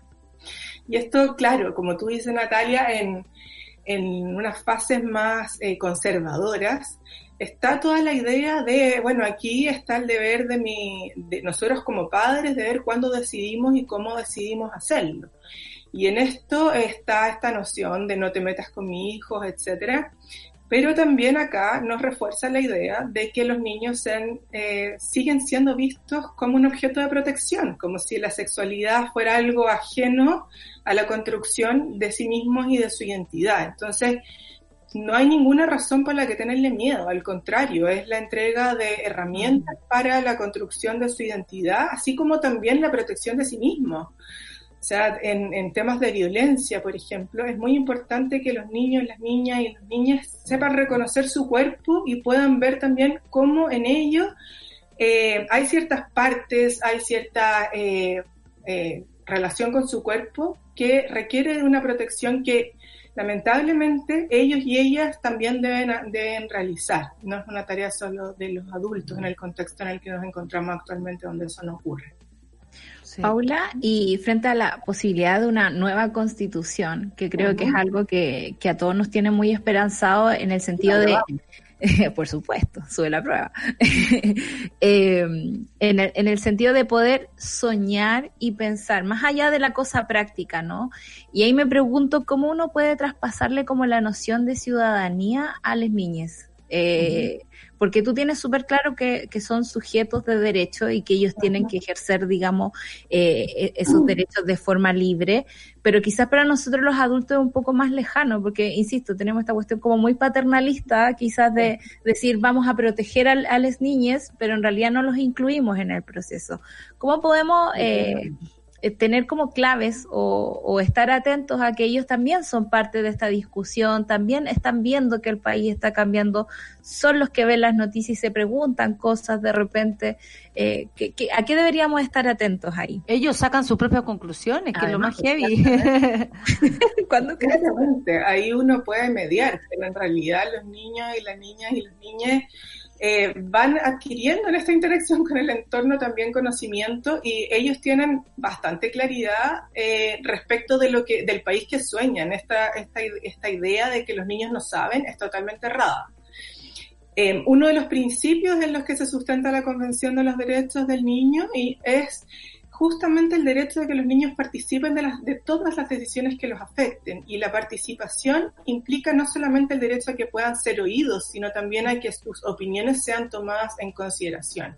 Entonces, el sueño de la nueva constitución que tenemos todos y todas eh, debe buscar formas prácticas y concretas de incluir a los niños en ese proceso. Lamentablemente los niños no, y las niñas y adolescentes no tienen la posibilidad hoy día de votar y de eh, realizarlo de una forma bien concreta eh, de ejercicio de ciudadanía, pero el ejercicio de ciudadanía se va construyendo desde pequeños. Se está realizando una serie de cabildos a través de la sociedad civil, pero creo que eh, debemos jugarnos como país a construir mecanismos más formales de recolección de la información, previa información también de los, de los niños y las niñas. O sea, acá eh, nosotros pensamos o solemos pensar que estos son temas de adultos que los niños no van a entender y eso es totalmente falso. Los niños están a- en este momento cuestionando, preguntan qué es lo que está pasando, llevan seis meses encerrados. Antes de esto vivieron un proceso de estallido social del que muchos de ellos fueron parte. Al ir a las marchas uno veía cómo los niños y las niñas también estaban exigiendo sus derechos, quizás no en el mismo vocabulario que nosotros, pero en el fondo están participando y siendo agentes sociales y eso hay que reconocerlo. Sí, eso nos interesa mucho y siempre nos imaginamos un... eh, bueno, es tan adultocentrista nuestro, nuestra forma de ver las cosas, ¿no? Como los niños, yo me acuerdo cuando éramos más chicos era más heavy, ni siquiera compartíamos a veces la mesa, la mesa de los niños y la mesa de los adultos. Como que los grandes temas no pudieran ser tocados cuando teníamos la oreja parada y todos estábamos tratando de entender y sacando nuestras propias conclusiones les niñas sacan sus propias conclusiones más allá de lo que tú les digas, hagas, es lo que ven, es lo que perciben. Me doy cuenta con mis sobrinos, me doy cuenta con, eh, eh, si uno los observa con amor y, y, y- y con apertura, se da cuenta que ahí hay un ser pensante, un pequeño ser, pero sí, un ser pensante, Sí. desde su más tierna edad. A mí por lo menos me, me emociona eso porque me siento acompañada en mi, en lo que fue mi niñez. Qué horrible era el ser niño, ¿ah? Eh, bueno, Claro. en fin. Eh, la idea es que niñas- Sepi nos haga sentir otra cosa. Sí, los niños y las niñas tienen bastante claridad respecto a la concepción de su mundo. Esto de, de, de que el aprendizaje se, se adquiera a través de los discursos que nosotros como adultos les entregamos es una visión sumamente restringida, es a través de la experiencia y la experiencia implica el conocimiento y el abordaje de ciertos temas. Es un problema de los adultos, el mundo que nosotros le estamos mostrando y cuáles son las oportunidades de participación que le estamos dando. Entonces, estas oportunidades de participación no se reducen Maravilloso. al proceso constitucional. Sí. O sea, esto es transversal a todas las decisiones que afectan a los niños y a las niñas. Imagínate, en, la- en el aula, en la escuela, en, su acceso a la justicia, en, todo lo que tiene que ver con las decisiones que le estamos afe- que le Exactamente. día. Entonces, eso es lo que nosotros tenemos que instalar. Paula, sabes que ha sido una, una gran mañana conversar contigo. Nos encanta hablar del- de, las niñas, sobre todo porque sabemos y entendemos que ahí también está la energía que necesitamos para seguir y así lo reconocemos nosotros. Eh, la- las páginas para, para eh, enterarse de ustedes, de lo que hacen, esta página de juegos, cuéntanos, danos todas Sí. las coordenadas para terminar esta entrevista de esta mañana. Porque está todo en favor de los niños, las niñas y los niños. A ver, para los juegos, nosotros tenemos esta página juego, juego y aprende, juega y aprende conmigo.com. Ahí pueden encontrar una herramienta concreta. Eh, en paralelo, nosotros estamos desarrollando ahora el desafío Cartón Chile. Eh, 2020, lo pueden encontrar en Instagram. Es una invitación a los niños, a las niñas y a las niñas a jugar con, eh, con materiales que son neutros, que eso es algo muy importante que no alcanzamos a conversar, pero no es solamente el lenguaje el que afecta diferenciadamente a los niños, sino también los juegos, los libros. La mayoría están escritos por hombres, están con, protagonis- con protagonistas que son hombres, entonces siguen eh, eh, reforzando estas nociones de género diferenciadas y, y muy estereotipadas. Claro, claro. Eh, eh, les- yo los invito a que puedan seguir el desafío Cartón Chile 2020, eh, en los que invitamos a los niños a jugar, a crear, a imaginar con materiales que son eh, abiertos y que les invitan a, a poder desarrollarse en esa área. Tenemos un, un concurso, por así decirlo, es una experiencia, pero es un concurso. En Instagram lo pueden seguir, lo pueden ta- eh, taggear, tuitear, retuitear y hacer todas esas cosas que nos ayuden a llegar a, a todo Chile. Esta es una experiencia que nosotros hacíamos presencial- presencialmente Pero ahora, bueno, tenemos la oportunidad de llegar a todos los niños en Chile y a todas las niñas y esperamos que eh, eso los ayude a tener un espacio de agarrar los materiales que están en la casa y ver que el juego no es algo que es ajeno y que requiere de mucha materialidad y de mucha sofisticación, sino que con material reciclado se puede construir eh, un espacio importante de encuentro. Y el juego no tiene género. El Eso es lo más no importante. género, El juego no tiene género. No Muchas gracias. Exactamente. Muchas gracias, Paula, por haber estado esta mañana. Muchas gracias a todas las CEPI. Les mando abrazos a todas. Gracias por su trabajo. Ahí se pueden enterar de todos nuestros proyectos. Gracias. Que bien. Eso. Perfecto. Muchas gracias. Gracias, Paula, que te vaya súper bien. Igual Oye, son las 10 con 33, terminando nuestro programa con este tema que nos encanta tanto, que tiene que ver con las niñas. Eh, a la Sol y a mí nos prende porque sabemos que es la energía más vital desde donde podemos sacar eh, todo, el amor, las ideas, el- nuevo mundo que queremos, los sueños. Es un terreno eh, limpio y fértil donde podemos sembrar. Eh, espérate, que hay, hay una señora con dificultades ahí, veo una Sí, con señora. dificultades, no sé. Muy Sí, aquí estoy. primaveral. Rayen, Como ¿estás que, tú? como que parpadeo. No, es que te vi así como- Algo, algo pasó y se, como que se anduvo desconfigurando esta cuestión. Espérate, voy a tratar de arreglarlo, ¿ah? Eh, ¿Cómo están ustedes a todo esto? Buenos días, aquí con la cámara medio tapada. Espérate, que estoy usando la otra. Déjame que me ponga la que corresponde. Ahí está sí. muy bien, está muy Tranquila, bien. tranquila, Ahí tranquila. sí, Aquí está. esperamos, sí. amiga. Sí. Ahí llegó sí, ahí Rayen sí. Araya, 10 con 34, haciendo su entrada Oye. triunfal. Ahí sí. Ahí viene la primaveral, que Oye, fotografía pero primaveral. la primavera en el cuerpo. Impresionante. Impresionante. Te pasaste. Miss ¿Cómo están Primavera. Miss Primavera. Sí. Bien, el eh, sol. absolutamente inmersas en el, en el, en el, ¿cómo se llama? En el, en el mundo de, de las niñas. ¿Qué viene Vamos a día hacer en el, una especie en de el Super segunda vuelta, justamente metiéndonos ese, en ese mundo, en lo que ocurre con eh, estudiantes, con niños y niñas que hoy están en un proceso súper complejo eh, de frente a lo que significa su educación. Y por un lado hay voces súper, eh, o sea, como que cada vez que tratamos de hablar de la idea de volver a clases o del por qué o de por qué asistió, por qué no, queda la escoba en todas las discusiones. Entonces, eh, lo queremos conversar con una profesora, además que fue premiada sobre todo por la creatividad que ponía a la hora de hacer sus clases durante el año pasado, que es Nadia Valenzuela, ella es desde Angol que se está conectando, y eh, fue premiada en el Global Teacher Prize. Y hemos conversado con ella en otras ocasiones y queremos tener una conversación hoy sobre cómo lo han vivido los profesores, sacarlo, por cierto, de lo que pasa en Santiago, ver qué lecciones se han tomado en torno a la pandemia, porque de repente desde aquí lo vemos como muy en el colegio de las comunas que tal vez tenemos más cerca a nuestro alrededor. La realidad en regiones puede ser sumamente distinta y por cierto también las dificultades o eventualmente facilidades para un retorno podrían ser diferentes también. Eh, mientras siguen agarrados de las mechas entre el Ministerio de Educación y el Colegio de Profesores, nosotros queremos conversar con una profesora de Angol para entender también cómo se ha vivido allí la pandemia.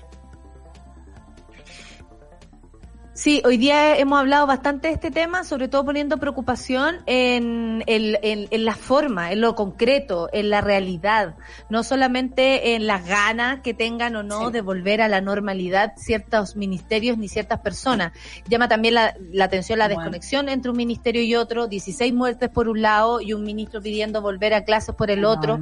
Eso habla también de una desconexión política, creo yo, de parte del gobierno en general y obviamente la presión que existe sobre los profesores. Así que eh, un abrazo a los profes y a las profes y a les bien. profes que nos están escuchando y mirando. Eh, vaya nuestro eh, abrazo y cariño porque sabemos que han trabajado duro todo este tiempo. Así que Besos, Sol. nos despedimos, Solcita.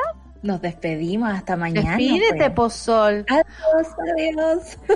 A- Hasta ¿Qué mañana. día que más importante? 24. Me lo voy a tatuar. Lo Que mañana es tatuado lleno, 24. aquí, Lleno, lleno, lleno. Todo marcado, todo. Basta, basta. Olvídate. Mañana el cumpleaños la Sol. Ya, chao. todos cantando chao. mañana. Mañana el Chao, cumpleaños chao. la Sol. Chao. Ahora viene Super Ciudadano. Mañana el cumpleaños la Sol. Eso fue Café con Nata. Gracias por ser parte de esta comunidad y hacer de Mordor un lugar más apacible. Natalia Valdebenito te espera de lunes a viernes a partir de las 9 de la mañana en el matinal más piteado de Chile. Solo en Sube la Radio. Y en otra sintonía.